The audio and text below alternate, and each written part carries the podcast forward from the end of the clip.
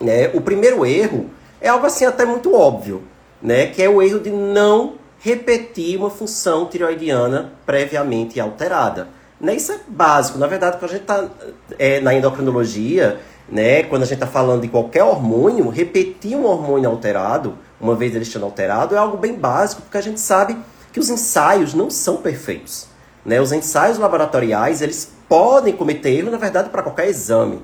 Né? Com hormônio, né, que a gente tem que ter cuidado mesmo, na verdade, dosagem de, do, dos hormônios, né? eles evoluíram muito ao longo do tempo e continuam evoluindo. Os ensaios, eles continuam evoluindo. E a gente ainda tem muito problema, né? Talvez a dosagem do hormônio tiroidiano seja a que mais evoluiu, mas não é por isso que ela não pode apresentar erros. Né? Claro que se eu tiver um paciente com um quadro muito florido, né, por exemplo, um hipertiroidismo clássico, com vários sinais e sintomas, e uma função tiroidiana compatível, tudo bem, é um paciente que eu posso sim já começar a tratar, já dou meu diagnóstico, né, com o primeiro resultado. Ou um paciente com um hipotiroidismo franco, já com TSH aumentado, um T4 livre baixo, ou seja, eu tenho uma clínica exuberante com um laboratório alterado, e aí, obviamente, eu não vou esperar um novo exame para poder começar a tratar meu paciente.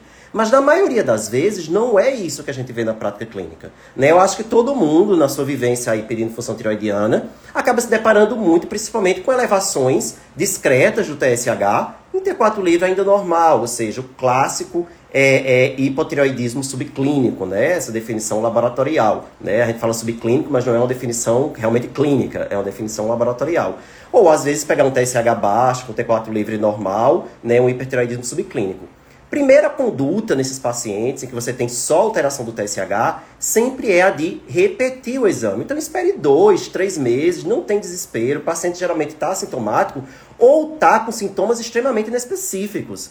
Né? Ah, é, é uma, uma fraqueza, uma sonolência.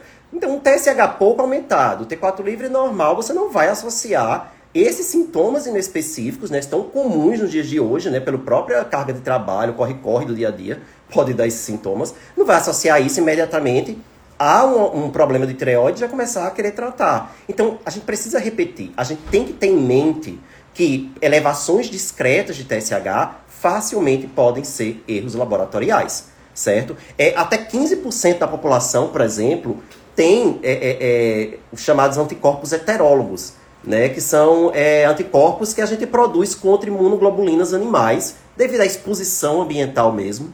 Né? E esses anticorpos, eles podem, por exemplo, atrapalhar o ensaio do TSH. E aí a gente tem um TSH um pouco aumentado, que não é verdadeiro. Até orienta-se, né, se, se, se, o paciente tiver como fazer isso, se houver a possibilidade, que na hora de repetir, ele repita num laboratório diferente, que tenha um ensaio diferente, que tenha uma técnica diferente, porque aí a chance, se realmente aquilo não for real, né, de, de você flagrar agora a função tiroidiana é normal, é alta.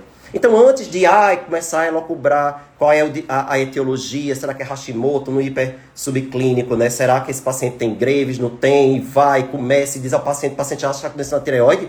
Calma, orientar esse paciente que aquele exame ainda pode ser um erro, repetir o exame dois, três meses depois, e aí sim, se repetir a alteração, a gente seguir aí a, a, a avaliação diagnóstica. Então, primeira dica é essa, né? Ter esse cuidado, repetir o exame uma vez alterado, certo?